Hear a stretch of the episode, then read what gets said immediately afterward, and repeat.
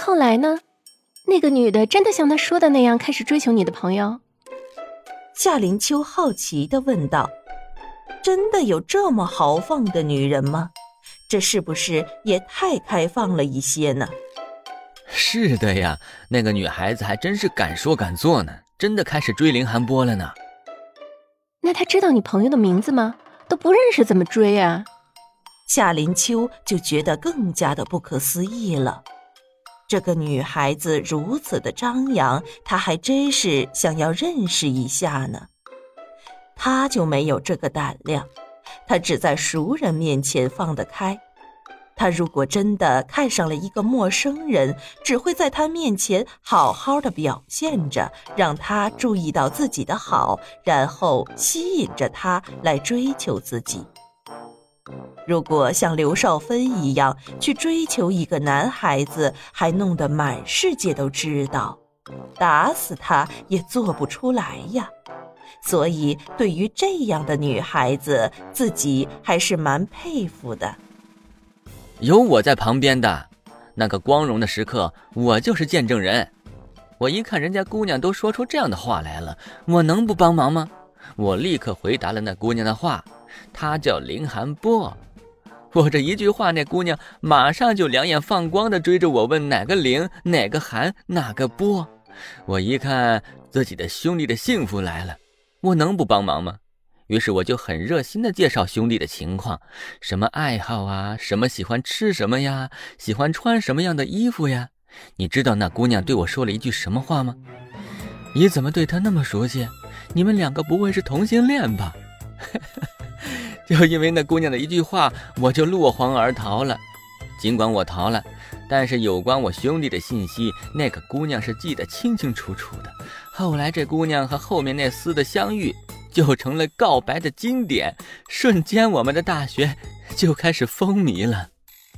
方慕云看了一眼神情萎靡的林寒波，笑得更肆无忌惮了。大学时代那个女孩子，就是男人们心中的战神呢，而林寒波就是被众男人笑话的对象。所以一提到刘少芬，林寒波就觉得自己那是自己人生里面的一个耻辱，就头疼不已。好了好了，别再瞎讨论了啊！方慕云，我警告你，你的故事也是不少的，我也怕我在嫂子的面前说漏嘴啊。你还是给我安分一点的好，你这是嫉妒我被一个女人追，但这嫉妒呢，应该是适可而止的。林寒波翻了个白眼，就走在前面，推开了检查室，开始准备东西给夏林秋检查了。夏林秋和方慕云看着气急败坏的林寒波，两个人很有默契的一笑，也不再挤兑那个可怜的男人了。其实林寒波是喜欢人家的，但是又考虑到男人面子的问题，所以还在当一个鸵鸟左右摇摆呢。看样子这个男人需要有人推他一把，那是不是到时候自己检查完了头部，就让方慕云给刘少芬打个电话，到时候就当是。夏连秋很快就检查完了，头部一点问题都没有，只是现在还是失去记忆而已。但是已经有慢慢恢复的迹象了，可能是通过一个梦，也可能是通过某个刺激源什么的，都可能是他恢复记忆的一个转机。这些都是方慕云不在意的。只要夏林秋健健康康的，没有什么安全问题，其他事情都不是大事。就算是没有恢复记忆，又能怎么样呢？只要他知道自己爱着他就可以了，只要夏林秋知道自己和他过一辈子就行了。其实，在方慕云的潜意识里，还是希望夏林秋不要恢复记忆的好。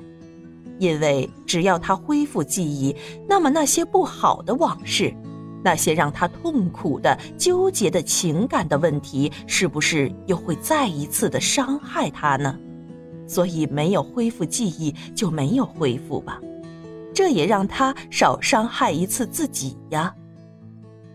两个人辞别了林寒波，在路上的时候，夏林秋就建议方慕云给刘少芬打个电话，于是两个人一拍即合。回到家了，方慕云就开始给刘少芬打电话。喂，你好。一个干净利落的女声通过电话线传了过来。方慕云摁的是免提键。所以，对方说话的声音很是清晰的传来。喂，刘少芬吗？